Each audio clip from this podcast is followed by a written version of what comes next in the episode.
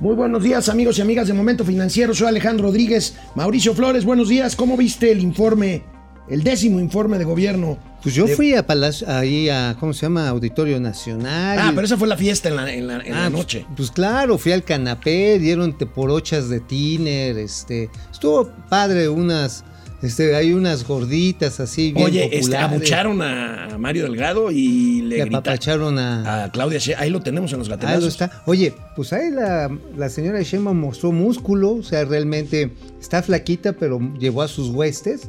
Y yo creo que Marcelo se sintió así como, ¿te acuerdas de, de este del hombre miniatura que se hacía chiquito? Sí, sí, sí, sí, sí, el así.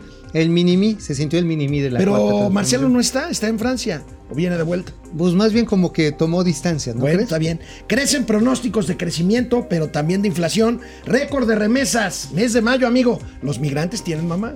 Pues sí, eso sí tienen, pero el problema es porque a ver, les estamos ahorita aplaudiendo y sí, échenle ganas y total. Oigan, la friega que es ser migrante, ¿eh? Sí, no. Pues bueno. una friega. O sea, este país nunca va a salir de perico perro si sigue recibiendo remesas en vez de recibir divisas. Aprueban, aprueban el impuesto global a empresas eh, de tecnología multinacionales. Culpa el presidente López Obrador al monopolio de las gaseras del aumento del gas. Uy, uy, qué manera de hacerla de gas. Oye, entonces hay que hacérsela de tos al monopolio del petróleo, que es Pemex, Sí. por el aumento de las gasolinas. Pues sí, bueno, vamos a tener los gatelazos del día, mucho más hoy que es viernes y los mercados lo saben. José José no está lástima. Esto es Momento Financiero. El espacio en el que todos podemos hablar. Balanza comercial, Inflación, evaluación, tasas de interés, momento financiero, el análisis económico más claro, objetivo y divertido de Internet. sin tanto choro. Sí, Y como les gusta, peladito y a la boca. ¡Órale! ¡Vamos, réjete bien! Momento financiero. Bueno, amigo, el presidente de la República rindió ayer, como decíamos, su décimo informe, su informe número 10. En materia económica, esto fue lo que dijo. Hay mucho que comentar, amigo. ¿Por qué no vemos lo que dijo Vamos el presidente y lo comentamos? Casi todos los pronósticos para este año coinciden en que la economía crecerá alrededor del 6%. No hemos contratado deuda pública adicional. Y como no sucedía en tres décadas, el peso no se ha devaluado durante los primeros dos años y medio de nuestro gobierno. El salario mínimo ha aumentado en 44% en términos reales, como no se veía en 36 años. No hemos aumentado en términos reales los precios de las gasolinas, el diésel, la luz. El gas ha aumentado un poco por encima de la inflación, pero ya vamos a corregir ese aumento muy pronto. Desde que llegamos al gobierno hasta la fecha, el índice de la Bolsa de Valores ha crecido en 20%. La inflación se mantiene estable. La tasa de interés que fija el Banco de México se ha reducido durante nuestro gobierno en 3.75%. Las reservas del Banco de México a finales de la administración pasada, el 30 de noviembre de 2018, eran de 173.775 millones de dólares. El día de hoy son de 192.886 millones de dólares. Oye, pues mira, yo no le veo nada de raro porque no hay presidente que no se eche flores.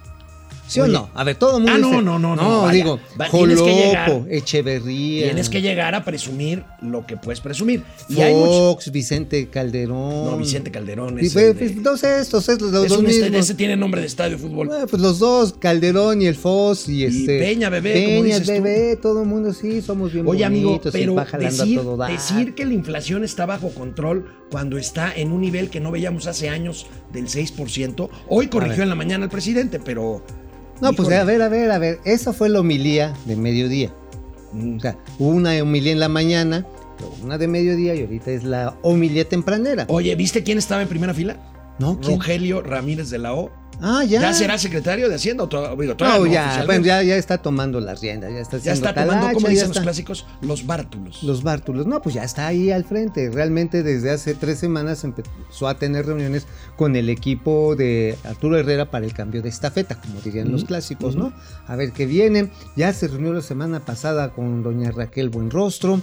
Oye, pero cuando habla el presidente, decir, vamos a crecer 6%, pues mira, yo sigo manteniendo la, apuesta de que no llegamos a 5%. Digo, nada más porque uno ve las expectativas de confianza empresarial que por Ahorita cierto, las ayer- vamos a ver. Ah, ayer fueron muy temprano, ya no tuvo tiempo de subirlas. Pero pues este, ya cuando uno empieza a comparar eso y cómo va el consumo interno, dices, pues no sé dónde está sacando ese 6%. Pues yo, pues yo- yo tampoco. Oye, es más, como dijo Jonathan Gita, aunque subiera 7%, va a estar más que Cabrera, estar como Pedro Infante, o sea, pelas, llegar al nivel que teníamos en 2010. Bueno, insiste el presidente en prometer que pronto se recuperarán los empleos perdidos, amigo. Dicen que pronto, dicen que pronto vamos a llegar a los niveles prepandémicos. No te rías.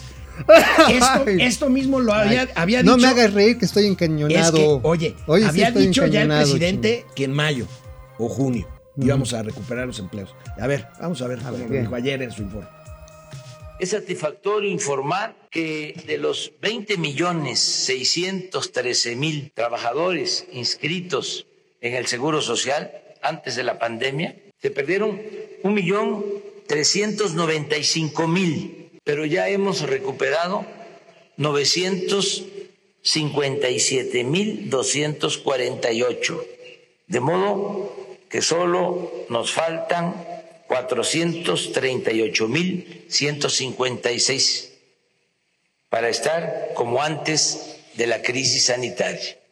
Esto lo vamos a lograr en los próximos tres meses. Lo más importante es que la pandemia no desembocó en una crisis de consumo.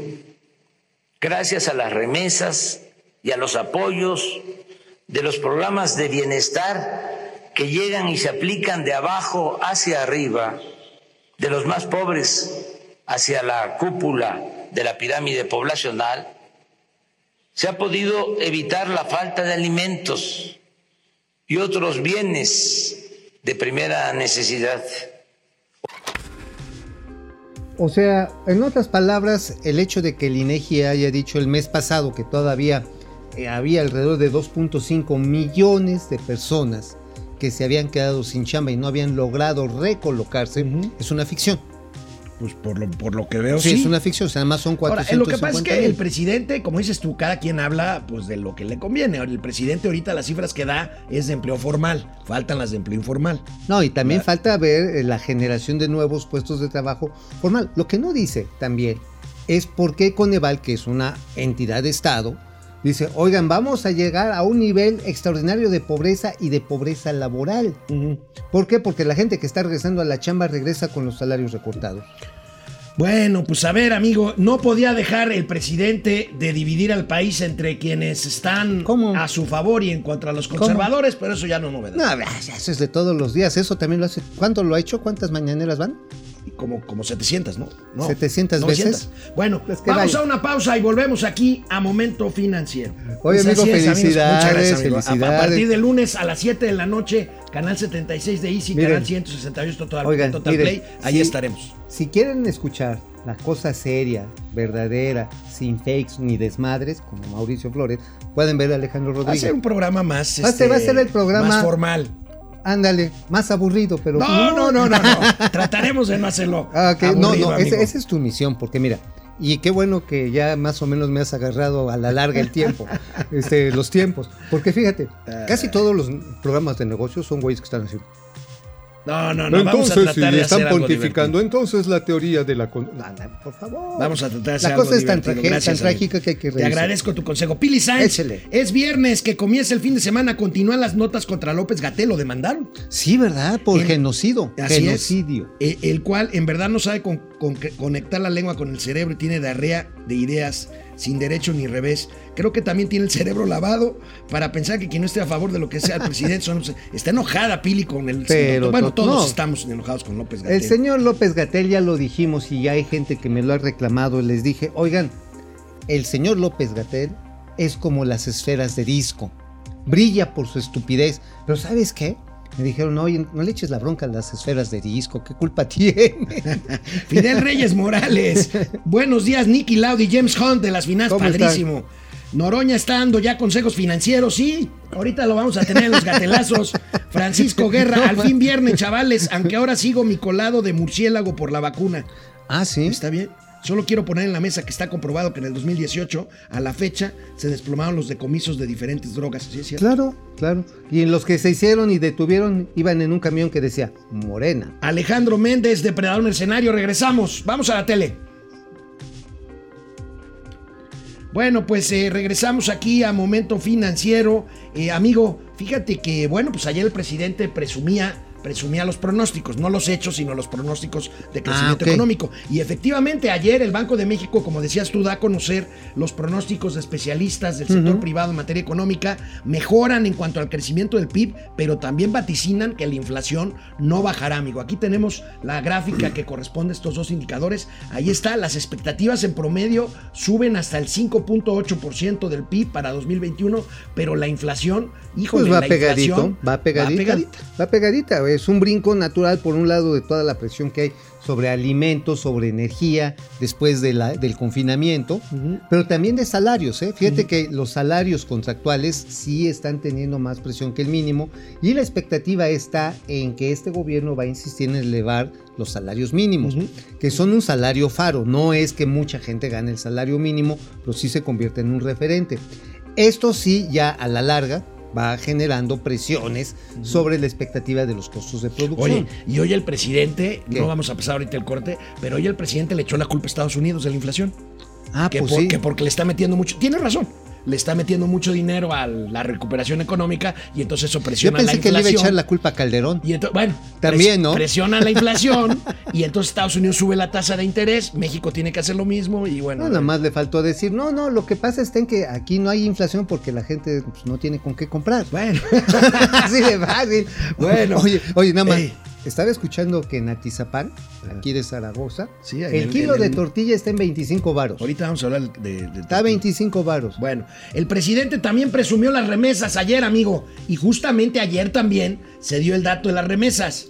Récord mundial de dinero que envían los paisanos mexicanos que están en Estados Unidos. Aquí tenemos la nota correspondiente en nuestra revisión que hacemos todos los Qué días de la jodidos prensa estamos, amigo. Qué, qué amolados. Qué estamos. jodidos. O sea, la neta. la Remesas neta. suben 31% en mayo, alcanzan nuevo monto histórico. Festija- Esto no es para festinar. Festinar eso de que por eso no se cayó el consumo, porque la gente siguió comprando porque manda a unos parientes a que se jodan a los Estados Unidos. Fíjate. Oigan, la verdad, ese número... 4.500, bueno, 19 mil millones Acumulados, acumulados, ¿no? 4.500 millones de dólares en mayo por el Yo efecto del Día de las Madres. Mira, digo, y lo digo con respeto a los amigos, los parientes, todos los aquellos que se están Son rompiendo el lomo. Ajá. Pero son los dólares de la ingominia. De la ingominia porque tienen que dejar a la familia. Tienen que dejar su país, tienen que dejar sus tradiciones. Llegan a que los vejen, a que los maltraten, a andarse cuidando de la migra. O sea, neta. O sea, decir, wow, estamos recibiendo un chorro de dólares. No es para celebrar. No, o sea, es gente que no tuvo otra opción más que dejar. Hay, bueno, hay quienes dejan la casa porque ya no aguantan a su, a su brujero a su, o a su ponzoñoso marido, ¿no? Ujú. O el ambiente. Pero la migración por hambre es una de las migraciones más dolorosas de la historia. Y aquí están. Son los dólares de la ingominia. Y mira, mira lo que decía el presidente Andrés Manuel López Obrador Ah, bueno. en marzo 3 del 2006. A ver, ¿qué decía? Está tan mal la economía. Fíjate, en 2016. Está tan mal la economía, decía López Obrador, que muchas ¿Lo regiones del país pantalla? solo viven del dinero que envían los migrantes a sus familiares. Bueno, ya hay un avance. Ya no es solamente algunas regiones del país, es todo el país el que vive. No, no, sí, sí, sí, No, está- mira, está- la migración estaba muy concentrada en Michoacán, Zacatecas, Puebla. Puebla, Guerrero, pero ahora la Ciudad de México está mandando muchos migrantes, ¿eh? También sí, están sí. mandando en el Estado de México, los municipios conurbados, mucha gente.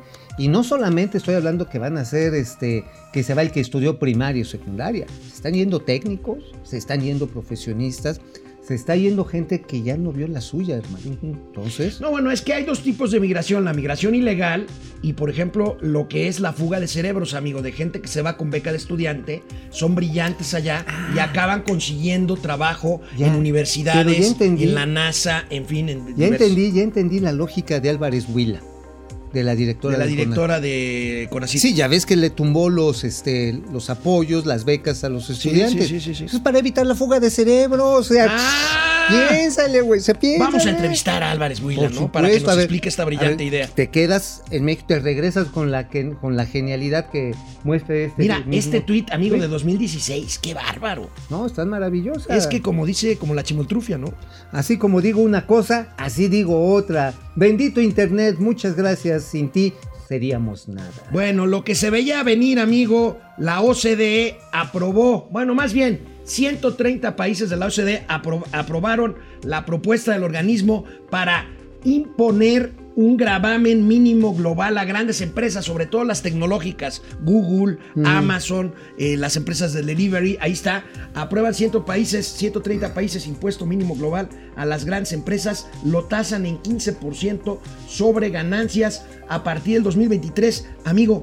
Y yo te pregunto, en el caso de México, no sé si en otros países, Ya es no habrá, ve ahí tenemos algunas. Ya, ya, ya este, es un chisguete, ¿eh? Neta, no, para pero mí. no es doble tributación ya con lo No. que pagan, no. No, Pregunto, o sea, ¿eh? Digo, es nada siendo más. abogado del diablo de estas No, no, no, grandotas. no, a ver, ya pagan porque se les impuso un impuesto hace dos años, lo cual está bien, es correcto. Un impuesto mínimo, incluso a Airbnb, ¿te acuerdas? Que era parte de Airbnb, la- que, ta- que una también IVA, discusión. que, de- declararan IVA y todo el rollo. Ajá, que Tinder también creo que paga. Sí tiene que pagar. Madison también tiene que pagar. No, no, yo no conozco. Ah, no, el otro, ¿cómo se llama? El OnlyFans. Tiene, que, tiene que pagar, mínimo. Pero aquí lo interesante es que se establece un piso. O sea, de abajo de ese nivel no puede haber empresas que estén haciendo negocio en un país porque estarían entrando en un contubernio en otro país haciendo arbitraje Está bien, fiscal. está bien. Eso me parece que es bueno. Ahora, ¿qué es lo que le corresponde a las, a las, platafor- a las plataformas? ¿Sabes qué les corresponde? Les corresponde avisarle a sus clientes Claro. que el precio va a subir. Oye, amigo, y en México el subsecretario Gabriel Llorio de Hacienda celebró, celebró este, esta noticia y lo puso en un tuit y hasta calculó cuánto nos va a dejar de lana eh, a México. Ahí está, hoy sesionó el grupo eh, del marco inclusivo de la OCDE y este eh, ahí tenemos las cifras por abajo, Ajá, no alcanzo cual- a ver, ahí está hasta abajo, ¿no? Hasta 30 mil millones de varos era lo que hablábamos, que es importante, pero no es la neta del planeta. No, No, es, que- tampoco la gran cosa. Ahora, pero sí hay una razón de fondo. ¿Por qué los estados, todos los gobiernos del mundo se van como locos contra las grandes tecnológicas? Una, porque hace falta dinero después de los gastos catastróficos y todavía lo que falta de recuperar de la pandemia. Pero por otra, porque también las grandes tecnológicas, mira, no quiero hablar más de Deezer, pero por ejemplo, ¿no? Que es de musiquita o Sí. Spotify porque me encantan. Pero bueno, ¿qué hacían estos? Pues agarraban y abrían la sede de la empresa en Irlanda, por ejemplo, o Google, o incluso este, Uber, se iban a otros países y arbitraban con las tasas. Y entonces, en vez de tributar aquí 33%, pagaban el 2% en Irlanda. Ahora, porque la ley se los permitía, Sí, otra claro. vez siendo abogado por, del diablo. Por supuesto que sí. Ahora, el acuerdo es mínimo pagas el 15. Ok. Lo cual está bien. Bueno, hablando de impuestos, ¿de qué escribió hoy el tío Ay, Mao? ay. ¿De qué escribió el tío Mao en su columna de la, de la página 17 de La Razón? A ver. Pues ahora sí que hay de dos sopas. ¿Cuál quieres, la pelona o la peluda? no, sí. la que nos adelantabas Pues ayer. por el- bueno, no, la la- del el impuesto generalizado. El impuesto, el- la eliminación de la tasa cero en, alimentos y en productos agropecuarios de IVA para hacerle una tasa exenta. ¿Qué significa eso? Que el 15%, el 16%, en vez de que lo puedan reclamar los productores agropecuarios, tendrían que pagarlo. ¿Y esto qué significa? Y por eso te digo, son de dos sopas. O le pegas al producto final o lo absorbe la empresa con todas las consecuencias que tiene hecho. ¿Le vas a pegar al producto final? O más o menos vas a tener que O cambalachar. o te pregunto como me preguntaba mi hija en las películas de chiquita. ¿Y ese es bueno o malo, papá? Pues este, pues es como, pues yo creo que las dos son malas, son dos malas Sí, opciones. malas. O sea, finalmente, o te suben el precio, no sé, del pollo, o le- los productores de pollo producen menos pollos. Lo van a subir.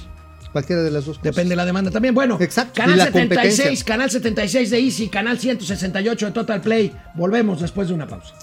Bueno, hola Fernando González, feliz fin de semana igualmente para ti. Francisco Guerra, la referencia a Lauda Hunt es épica. Sí, me gustó mucho. No, ¿Cómo se llama esa bonita. película? Rush. Rush, ¿no? Rush. Rush. Rush está padre esa. Es- esa película Oye, es nada más déjame terminar de decir algo del impuesto, porque ahora sí que, ahora sí nada más me diste muy chiquito tiempo para hablar en, en el programa de tele sobre mi calumnia. A ver, ya hay una mesa de negociación que empezó, que empezó eh, Arturo Herrera, pero ahora se le pasa A Rogelio Ramírez de Lao. se la pasa y es el Consejo Nacional Agropecuario, la Confederación Nacional Campesina, son los productores de los estados. La más importante, la más poderosa es la CADES, que son los de Sinaloa, pero también viene el Consejo Regulador del Tequila.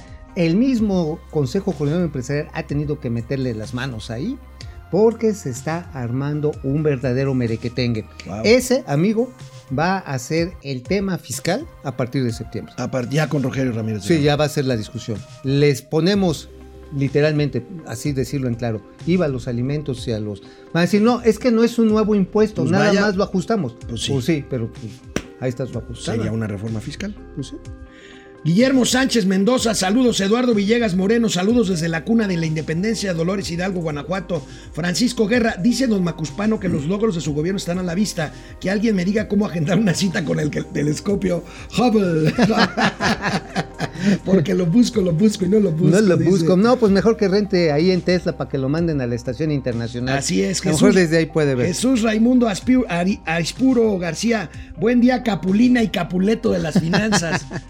Ángel González Mosqueda, Kung Fu Panda y Maestro Chifu. Ah, eso está bonito, está bonito. Volvemos. Bueno, pues amigo, vamos a pasar al siguiente tema. Se informó ayer, bueno, Aeroméxico informa ayer como un evento relevante a la Bolsa Mexicana de Valores. ¿Recuerdan ustedes que Aeroméxico eh, obtuvo unos recursos de un fondo de inversión llamado Apolo?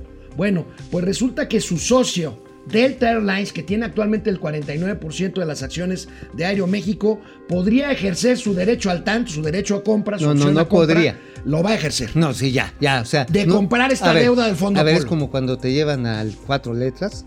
¿A Y- cuatro letras? Pues sí, es, Es OT. que tú eres- esta- eres- es el OT. Mauricio es, Es tan el guarro que es escribe hotel OT. sin H. A ver, es sin L. Porque también puede ser Jote. Bueno, está bien. Llevas ahí al lugar este así de los de los rápidos de Tlalpan. Ajá. Ajá. Y no te van a decir, te voy a capitalizar. No, ya, Ya te te capitalizaron. Bueno, para pronto. Está bien, aquí lo dimos a conocer en nuestra cuenta de Twitter ayer. Mauricio tiene más información al respecto. Amigo, estamos hablando de cuántos millones de dólares, 185 millones de dólares. Ajá. Con esto, pues tú decías, eh, hace, eh, te escuché ayer, no sé si en el radio u hoy te leí, este, que esto hace que eh, Delta no se diluya. Exactamente, Delta trae el 49%, pero a ver, empeñaron todo. Empeñaron hasta la- las posiciones en el JFK, en el aeropuerto en el John F. Kennedy de Nueva York, las posiciones en la, en la Terminal 2 del Aeropuerto Internacional de Ciudad de México. Empeñaron todo, ¿eh? O sea, literalmente para ganar, esto, obtener estos mil millones de dólares. O sea, interés Apolo. sí hay en Aeroméxico. Claro. Eso quiere decir que tiene una buena perspectiva Ahora, Aeroméxico. aquí el secreto es si Delta va a decir doblo mi apuesta. Es Pero- decir, a ver, ya le había metido, no recuerdo bien la cantidad, pero el 49% de las acciones. Se le va a hacer así chiquitito, así como cuando te metes En- en- al agua no, fría. En caso de que, en caso de capital, capitalizar a su inversión, eh, su crédito Apolo. No, pero Olver, ya Pero con ya el con crédito de Apolo. ¿cómo- cómo- a cómo ver, si? Apolo agarra y dice, a ver, cañangas, ñangas, Aeroméxico, vénganse todas Se diluye acciones. Delta. Pues sí, imagínate, o sea, es como cuando te metes al agua fría. Sí. Chiquitito, chiquitito. Entonces, ¿qué necesitas para que se vuelva? Necesitas un aliciente. Ese Ok, aliciente son ok. estos 185 millones de dólares. Entonces, otra vez va para acá. Ahora, ¿se va a quedar en 20% o le va a echar más ganitas para llegar al 49%?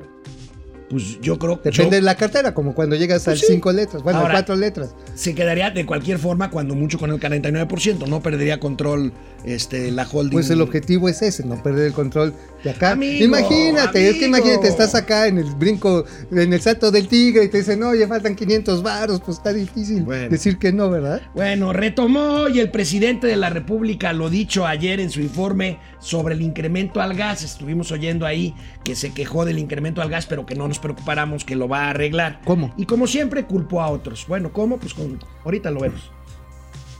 encima de la inflación. O sea que no hay aumento en términos reales. Y en el caso del gas sí ha habido aumento. En el caso de la gasolina no. De ninguna de las gasolinas, de las dos. Ni del diésel, ni la luz. Hemos cumplido incluso hasta por abajo de la inflación, de los incrementos inflacionarios. Pero en el caso del eh, del gas, no. Sobre todo, ¿saben dónde ha aumentado más el gas? Aquí, en la Ciudad de México. Y es porque existen monopolios que, este, que controlan el gas. Y son redes de distribución que dominan hasta en las colonias. Ya estamos analizando el asunto y vamos a enfrentarlo.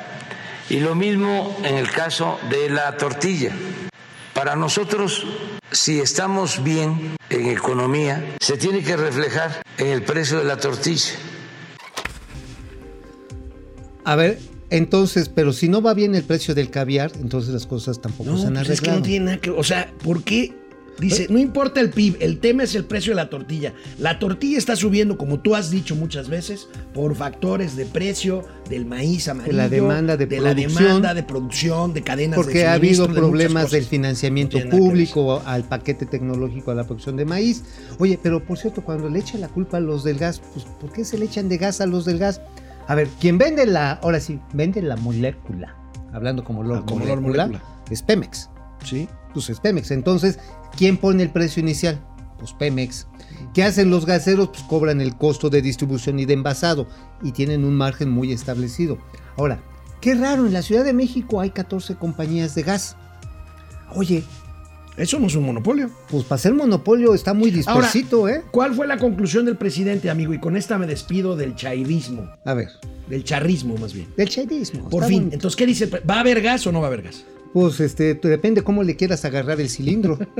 Porque acuérdate que la mayoría del gas llega por cilindro a las casas. Oye, amigo, y siguió hablando del precio de la tortilla el presidente y habló nuevamente, ya no es la primera vez que el presidente perfila algo que nada tiene que ver con lo neoliberal, que es el control de precios. A ver, otra vez. Habíamos logrado aumentar de 6 a 9 kilos. Y yo estaba pues contento porque ahí va, poco a poco. El año que viene va a aumentar más y así. Es la forma de medir más sencilla, lo que tiene que ver con la comida, con lo que va a la mesa de los mexicanos. Lo demás es muy genérico. Ahora no sé, con los aumentos,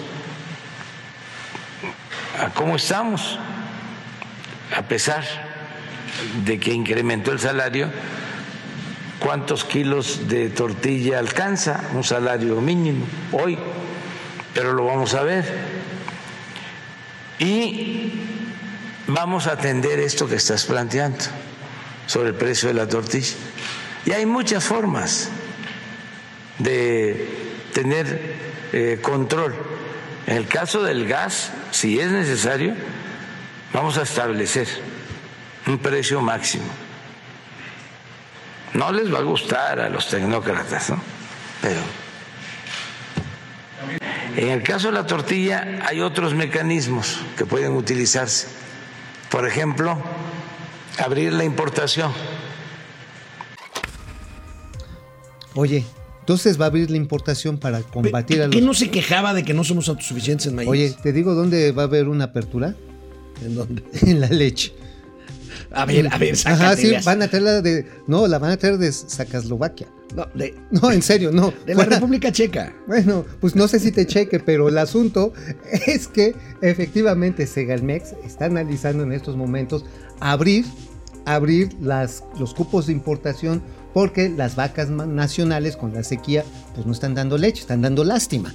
Entonces, por lo tanto, hay un déficit y esto le va a pegar al lato ganadero que existe.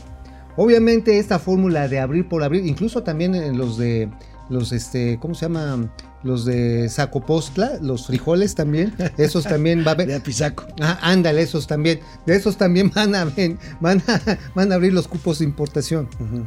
En otras palabras, hay un problema de oferta que quieren combatir con las viejas soluciones del neoliberalismo. La apertura. Pues En- entonces ya no entiendo nada, maestro. O sea, el presidente habla en 30 segundos de control de precios y de apertura comercial. Pues sí, digo, pues es una mezcla de aceite con agua.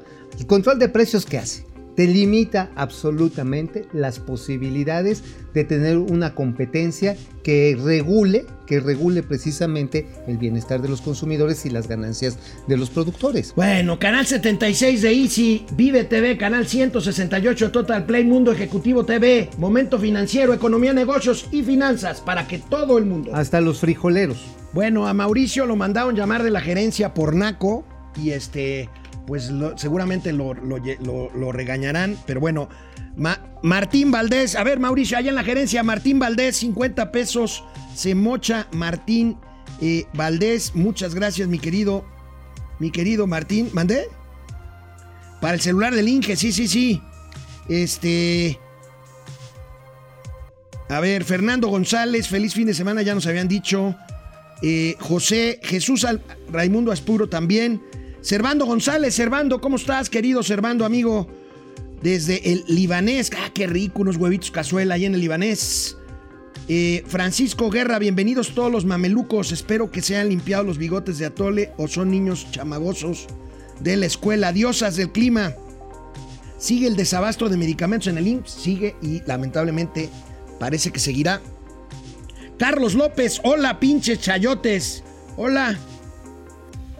El cocodrilo MX, hola amigos financieros, miscelánea Vianey con este gobierno, en este gobierno pura corrupción. Cris Ayala, abogado. Mis queridos Travolta y Willis de las finanzas, gracias abogado, es viernes y el saco de Mauricio lo sabe. Deberían hacer una pequeña investigación sobre la cantidad de patentes que se han registrado en México en los últimos años. Es una buena forma de medir también Estoy seguro que no hay muchas, ¿eh, Cris? Pero bueno, lo vamos a hacer, lo vamos a hacer con mucho gusto. Este, Carlos Chávez, fue el informe, no fue la segunda parte de quienes quieren las mentiras. Alberto GC, ya tan rápido se retrasó el audio. Oye, sí, nos está reportando muchos problemas con el audio en internet, ¿eh? Bueno, una señal más, una señal más del avance en un cambio de paradigma.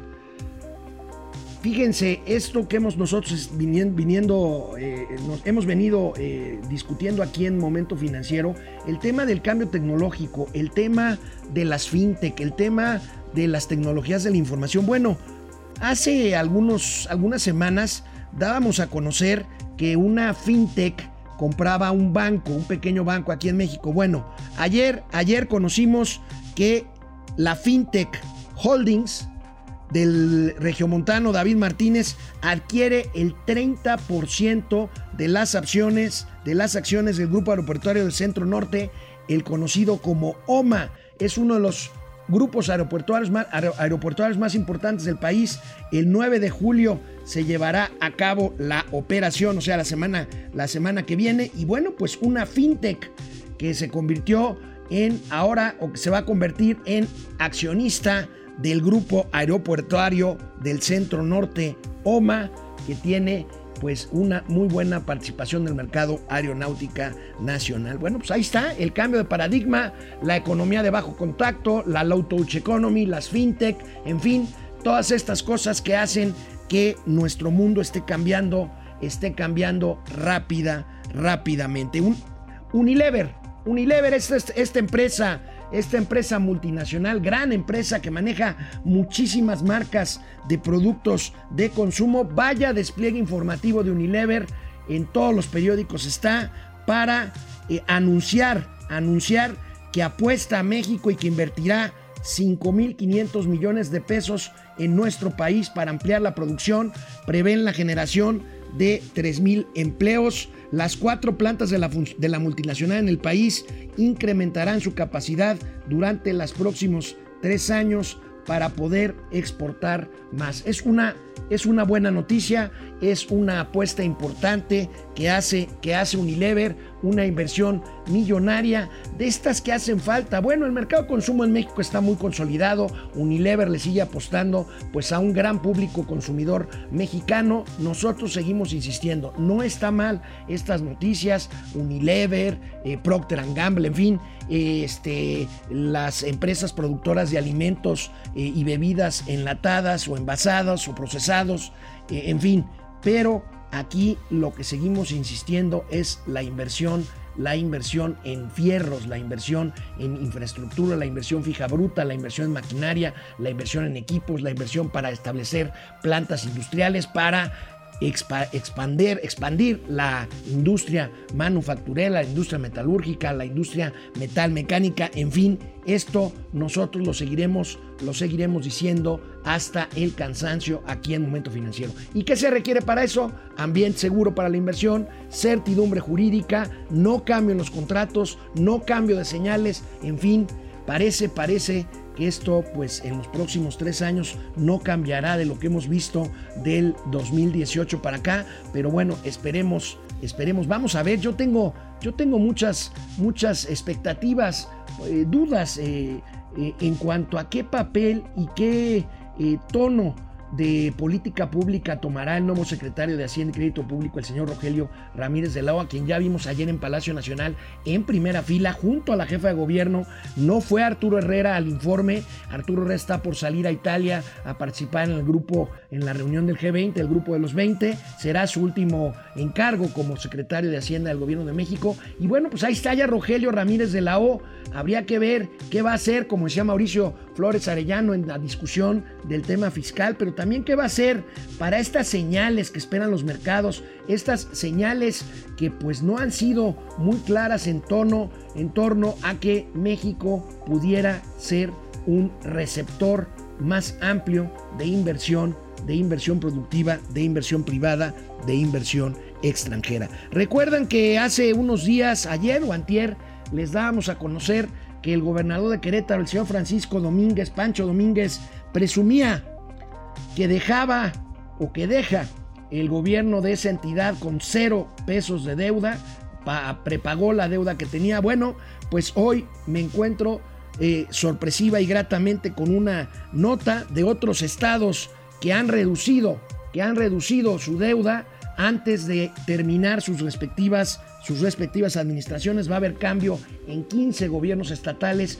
de aquí a 2, 3 meses más.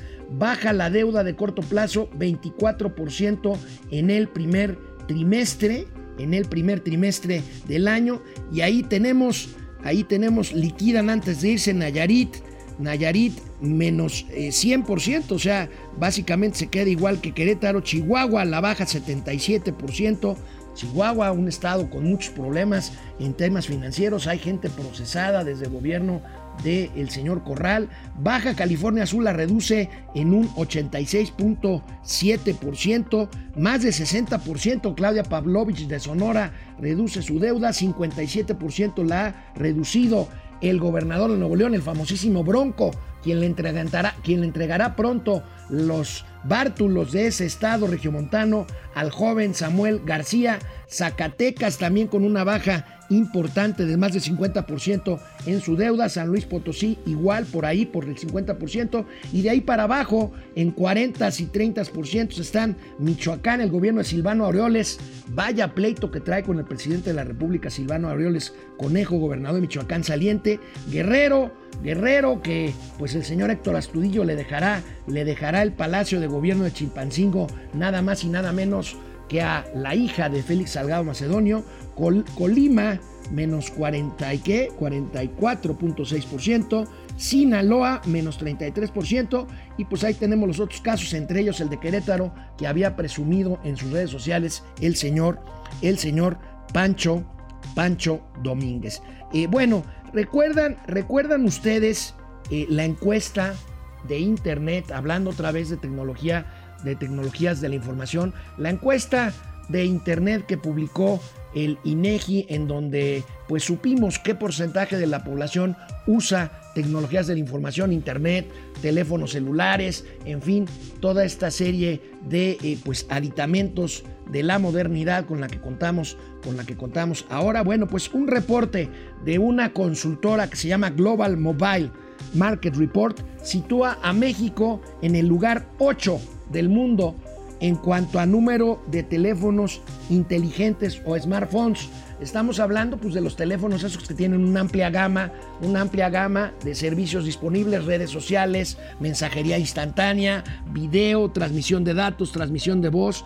De los 7.794 millones de habitantes en el mundo, solo 4.396 millones de personas están conectadas a Internet. Bueno, son un montón de personas, 4.386 millones, pero es un poco más de la mitad de la población mundial y 3.400 millones de habitantes usan un teléfono inteligente. Bueno, de esos, fíjense nada más, China, que tiene una población de 1.400 millones de habitantes, tiene una participación, una penetración, como dicen de mercado, en cuanto a teléfonos inteligentes de 63%. O sea, 900 millones de chinos tienen smartphone y usan smartphone. Allá Ahí hay otra bronca. Las redes sociales, por ejemplo, en China están muy controladas, por no decir censuradas. La India, que también es un país de gran población, 1.300 millones, el 31% de su población, 440 millones más o menos de personas, tienen, tienen teléfono inteligente. En Estados Unidos el porcentaje sube a 80, a 80%, en números absolutos son 270 millones de smartphones. Y México, México está en el lugar 8 nosotros tenemos 128 millones de habitantes y tenemos 70.14 millones de aparatos de smartphones. Representa el 54% con respecto a la población a la población de México. De regreso del corte, les tengo un anuncio, una novedad que dar y por supuesto, los gatelazos, los gatelazos del día. Canal 76 de Easy, canal 168 Total Play. Vuelvo con ustedes en un momento. Bueno, Carlos González, saludos a la jitomata y a la perejila de las finanzas. Ahorita vamos a tener los memes de estos eh, motes que nos ponen ustedes amablemente aquí en Momento Financiero. Francisco Valeriano, pero si la inflación está a 6%, sigue pero estable y cuando la tengamos a 7 la vamos a estabilizar. La meta, la proyección de las de la encuesta es de 5.8%, pero la meta del Banco de México es del 3%, es la mitad de lo que está la inflación. Alemus, buenos días, dúo dinámico, a Mauri Serrano, pero los empleos recuperados son de menores sueldos. Es cierto, es empleo de menor calidad, mi querido Mauri. Este, Francisco Valeriano, Ale, ¿qué tienen que ver los 2 millones de empleos? Pues bueno, pues el presidente presume empleo formal. Aquí Mauricio hablaba de 2 millones de empleos que incluye los empleos informales. Eric Huerta, buenos días a los mejores analistas económicos, los de Radio Fórmula. Bueno, sí, sí, sí, sí, mis amigos los alebrijes, no se crean. Gracias, saludos desde Chicago. Yo te saludo a Marco, a Mari Carmen y a, Pepe Juste, mi querido Eric. Alberto GS, ya nadie tiene cable, pero creo el canal de Easy se vuelve a ver en algunas apps para Smart TV, qué bueno. Francisco Valeriano, dice López, demándenlo todo lo que quieran para que vean por dónde me paso las demandas. Órale. Órale, bueno, Rosaura Méndez, felicidades, sale por su nuevo programa, lo estaremos viendo. Pedro Picapiedra y Pablo Mármol de las Finanzas. Gracias, Rosaura, te lo aprecio mucho. Allí estaremos, allí estaremos de 7 a 8 de la noche en estos mismos canales de 76 de I, 168 de Total Play. El programa se llama Pesos y Contrapesos revisaremos las noticias financieras y de negocios del día. Francisco Díaz, Tango y Cash de las Finanzas, de veras les agradezco mucho que se conecten. Vamos al último segmento del programa. Quédense por favor y va a estar bueno, van a estar buenos los gatelazos y los memes. Bueno, como están de moda los secciones y subsecciones, ya ven la mañanera, las mentiras y no mentiras. Bueno, aquí los gatelazos abren una nueva subsección que son los memes basados en cómo nos dice nuestro auditorio al amigo Mauricio Flores a un servidor, pues nos ponen motes que si Pedro Picapiedra y Pablo Mármol, en fin. Aquí vamos a tenerlos de esta semana. Vamos viéndolos y los vamos comentando. No está Mauricio, pero aquí estamos. La Siri y Alexa de las finanzas. Ahí está. Súbele, Siri. Súbele, prende la luz, Alexa. ¿Eh? Sí, ponme momento financiero. En fin, a ver, ¿qué- ¿cuál es la que sigue? Ahí está el Carlos Hermosillo y Francisco Palencia de las finanzas. ¡Qué barbaridad! ¡Qué barbaridad! Y el Roger Waters y David Limur de las finanzas. Esa está muy buena. Esa está muy buena. Bueno, pues ahí está, ahí está. Y los gatelazos. Aquí la versión antisolemne y alternativa del siempre creativo Vampipe sobre, sobre la ceremonia de ayer del informe, la ceremonia marcial, el toque de silencio.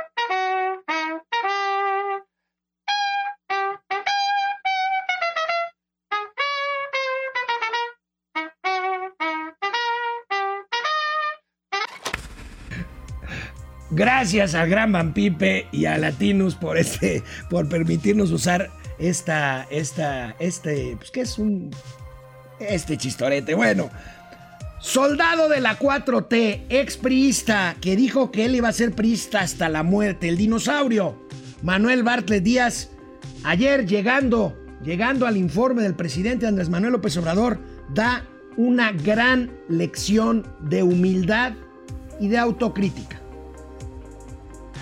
Habíamos logrado aumentar de 6 a 9 kilos.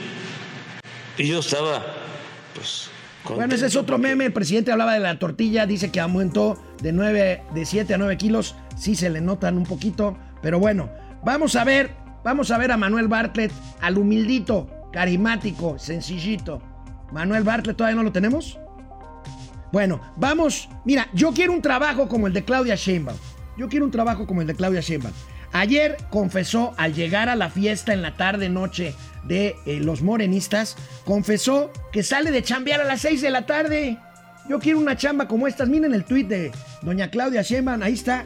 Aun cuando estamos ya fu- fuera de horas de trabajo o de hora laboral, le he pedido, he pedido un día económico para acompañar a mis compañeros gobernadores en el evento de tres años de la victoria. Ay, caray, bueno, pues ya sabemos entonces que la, jefa de gobierno Sheinbaum sale de trabajar a las 6 de la tarde, pues que me diga dónde firmo y me voy de su vocero, este, Claudia Sheinbaum. ¿Ya tenemos el video de Bartlett?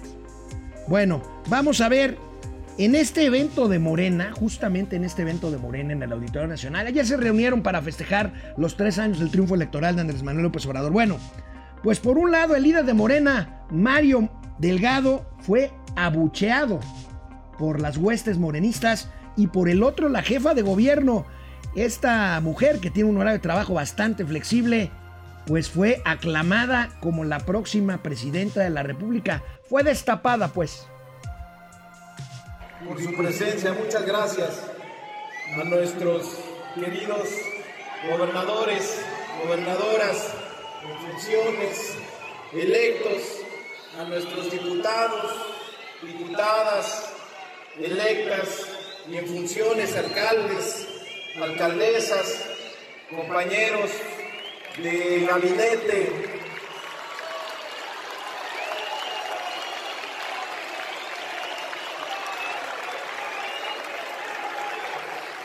¿Qué recuerdos? ¿Dónde estaban hace tres años? Bienvenida sea la revolución, decía Ricardo Flores Magón. Esa señal de vida, de vigor de un pueblo que está al borde del sepulcro. Hoy estamos de fiesta, celebramos un día histórico.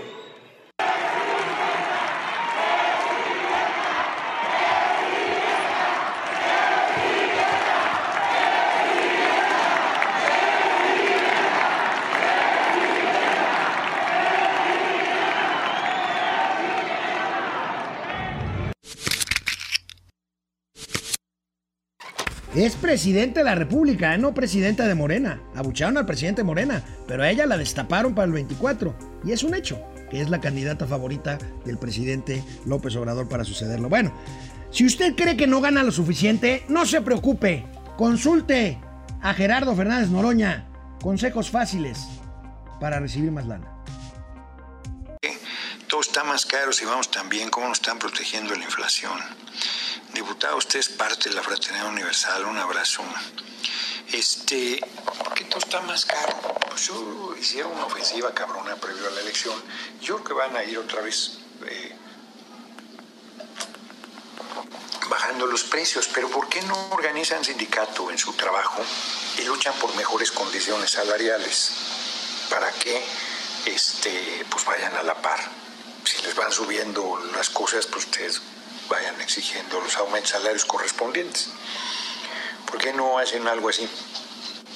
Estaría bien, ¿no? Este, para la sesión 2000. Ahí está, si quieren ganar más, hagan un sindicato, hombre, dice Fernández Noroña, que pues como ven, por eso no se pone cubrebocas, toma mucha agua. Y hoy, hoy el presidente de la República en su mañanera se puso a filosofar. Me recordó una tertulia por allá de las 10 de la noche, Mauricio Flores con un servidor, ya con unos tequilitas encima. Ya lo he dicho, ¿qué diferencia hay entre andar en una bicicleta? Conozco gente de 80 años, ya llegando a los 90, que andan todavía en su bicicleta. Son felices, se trasladan así, hacen ejercicio, andar en un carro último modelo. Antes se decía, vine al mundo desnudo, lo que traigo es ganancia, lo que traigo encima es ganancia. Y cuando nos vamos ya a despedir y ya nos vamos a descansar, cuando nos vamos a morir, ¿qué nos llevamos? Te quiero, hermano. Te quiero, eres lo mejor que me ha pasado. En- es uno de los de las etapas de una de una borrachera. Y bueno, el presidente se puso a filosofar hoy sobre que llegamos desnudos a este mundo y pues si tenemos un trajecito nomás encima, pues ya eso ya es ganancia. Bueno, ahí tenemos al presidente de la República con su teoría, con su teoría de romantizar, de romantizar la escasez, de romantizar la pobreza. Y bueno, finalmente, el último gatelazo de hoy. Manuel Bartlett Díaz, este hombre que fue priista durante cuatro décadas, este hombre que juró ser priista hasta la muerte, este hombre que se pelea ahora como director de la CFE con las empresas, con los contratistas, cambia contratos, en fin, este hombre que tiene veintitantas propiedades inmobiliarias y quién sabe cuántas empresas, este hombre es totalmente autocrítico, humilde y sencillito. Veamos. Bueno, lo vamos a tener el próximo lunes en los gatelazos. Quiero decirles, quiero decirles algo. A partir del próximo lunes conduciré aquí en estas mismas eh, estaciones 168 Total Play 67 de Easy el programa Pesos y Contrapesos de 7 a 8 de la noche junto con Carlos Reyes y Erika Flores. Los espero, los espero por aquí de lunes a viernes 7 de la noche. Nos vemos el lunes, cuídense, descansen.